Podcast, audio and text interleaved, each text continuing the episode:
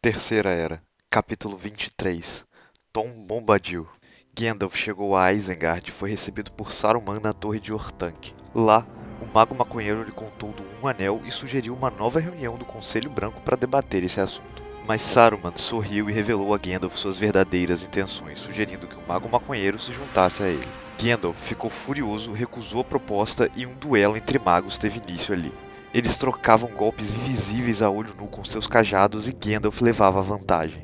Porém, Saruman revelou seu anel e suas vestes, que antes eram brancas, pareciam agora transluzir todas as cores ao mesmo tempo. Saruman, o branco não existe mais. O branco não me cai bem. Uma cor vazia que representa nada. Agora sou Saruman de todas as cores, pois possuo tudo o que há. Saruman, meu nego, tu finalmente saiu do armário, rapaz. Saruman então fez com que o cajado do mago cinzento explodisse em sua mão, fazendo assim jorrar para todos os lados a maconha clandestina que estava escondida ali. Gandalf estava desarmado, sem ter como atravessar droga na fronteira, e foi capturado. Ele ficou preso no pináculo da torre de Orthanc enquanto observava as árvores dos pátios e jardins de Isengard se transformarem em combustível para fornalhas e minas. Orcs infestavam o pátio que uma vez já foi verde e belo e a natureza dava lugar a máquinas de ferro com rodas dentadas. Gandalf se desesperou ao ver essa cena e seu pensamento não se desviava de Frodo nem por um segundo. Frodo bolou um plano para sair do condado sem que ninguém notasse. Ele anunciou que se mudaria de Bolsão, que é a parte do condado onde ele morava, e voltaria para a Terra dos Books, que foi onde ele nasceu e foi criado, antes de Bilbo convidar para morar com ele em Bolsão. E para isso ele pediu a ajuda dos seus primos, Meriadoc Brandenburg e Peregrine Took, ou Merry Pippin. Enquanto seus primos faziam os preparativos para a chegada de Frodo, como comprar uma casa, avisar todos, comprar móveis e coisas do tipo, o Hobbit fazia os preparativos para partir. Finalmente, Pippin e Merry foram até Bolsão para ajudar na mudança, e quando já estava tudo pronto, os quatro partiram durante a noite para não levantar suspeitas. E na estrada, eles ouviram rumores de cavaleiros negros rondando o condado perguntando sobre um tal de bolseiro. Frodo trancou o cu onde estava o anel, mas disse a seus companheiros que não sabia do que isso se tratava. Eles só viajavam durante a noite e evitavam a estrada principal, o que as atrasou um pouco, mas com isso eles evitaram muitos encontros com os tais cavaleiros negros. Os quatro passaram alguns cagaços durante os dias de viagem, e os Cavaleiros Negros chegaram bem perto de encontrá-los no caminho, mas os hobbits conseguiram chegar com segurança à nova casa de Frodo, na Terra dos Books. Certa noite, enquanto todos dormiam, Frodo resolveu partir escondido em sua missão secreta, mas foi surpreendido por seus três companheiros. Sam, Merry e Pippin sabiam que algo estava acontecendo, não exatamente o que, mas desconfiavam que Frodo houvesse se metido em algum tipo de enrascada e estava escondendo algo. Eles resolveram partir com ele, e apesar de Frodo alertar sobre o perigo que corriam ao fazer isso, eles não mudaram de ideia. Então, os quatro hobbits atravessaram a fronteira do condado, sendo que Sam fazia isso pela primeira vez. Eles iam em direção à vila de Bree e faziam caminhos alternativos, evitando assim a grande estrada oeste, que foi aquela construída por Gil-galad e Celebrimbor na Segunda Era. Em seu caminho estava a Floresta Velha, que segundo rumores existia antes mesmo do despertar dos elfos. Ninguém entrava lá, pois as árvores eram muito próximas umas das outras, o que tornava o ar difícil de respirar, e além disso, dizem que algumas dessas árvores se mexiam e atacavam forasteiros. E bom, caso você esteja perguntando what the fuck, antes do despertar dos elfos e dos homens, a Terra-média era quase que inteiramente coberta pela floresta de Fangorn, vigiada pelos Ents. Mas com o tempo, a floresta foi diminuindo de tamanho e esse era apenas o resquício da sua pontinha final no oeste, sendo que o resquício da sua pontinha final no leste é a floresta de Fangorn dos Duas Torres e blá blá blá. Os hobbits se embrenharam entre as árvores, avançando com dificuldade e respirando muito mal. A sensação de estar ali era horrível, mas eles seguiram em frente e em um dado momento pararam para descansar.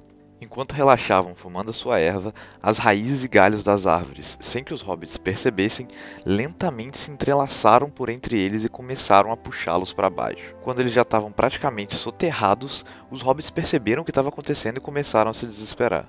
Foi então que apareceu para salvá-los Tom Bombadil, o cara super poderoso e retardado que fala com árvores e não liga para nada. Ele conseguiu fazer com que as árvores largassem os hobbits que agradeceram muito. Todos se apresentaram e Tom Bombadil o convidou para sua casa na floresta, onde eles passaram a noite. No dia seguinte, eles preparavam para partir e agradeceram muito a Tom Bombadil, que disse que enquanto eles estivessem nas redondezas, se precisasse de alguma coisa, era só cantar uma música ou qualquer mongolice dessa que ele vinha correndo para ajudar. Então, os hobbits seguiram viagem até chegar nas Colinas dos Túmulos, onde outrora foi o reino de Cardolan, o mais afetado pela Grande Praga. Eles passaram em silêncio por aquela região deprimente, e uma névoa sinistra se formou ali no fim da tarde. Essa névoa não era comum, ela era muito espessa e os hobbits começaram a sentir sono. Enquanto eles ainda atravessavam as colinas dos túmulos, eles sucumbiram à fatiga e adormeceram. Quando Frodo acordou, ele estava numa espécie de túmulo, trajando apenas uma veste fúnebre branca e seus pertences haviam lhe sido tirados. Ele viu seus companheiros deitados em caixões, ainda desacordados, e tentou acordá-los em vão. Ele então enfiou seu dedo no cu e viu que um anel ainda estava lá e deduziu que por isso ele conseguiu escapar do feitiço. Frodo sentiu então um arrepio sinistro e uma presença maligna terrível se aproximando. Era uma sensação de morte como Frodo nunca havia sentido antes, e quando ele olhou para o lado, se aproximando, vinha uma criatura da colina, que eram aqueles habitantes de Cardolan que morreram durante a Grande Praga e foram reanimados pelo Witch King. Frodo agarrou uma espada que estava em meio aos pertences dos mortos e, enfrentando seu medo, atacou a criatura. Mas de repente, vieram muitas outras atacá-lo.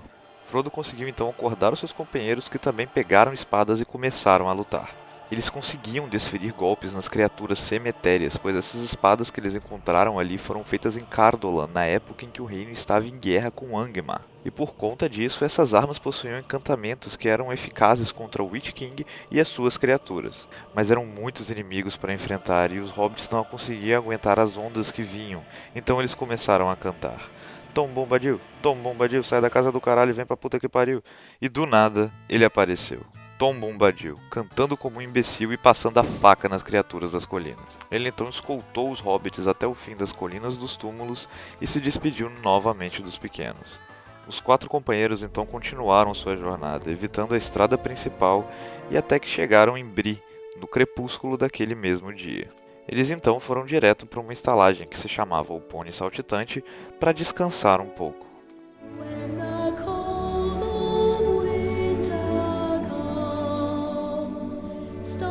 Yo!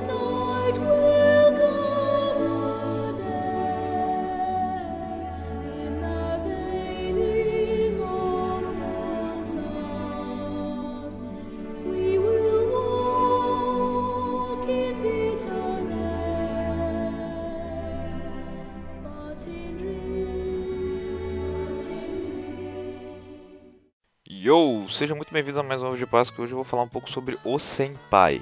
Bom, Tom Bombadil era um ser super poderoso que vivia na Floresta Velha, próxima à fronteira leste do condado. Ele não se preocupa com as questões do mundo e nada o afeta. Tom Bombadil tem uma personalidade muito peculiar e o limite de seus poderes nunca foi medido.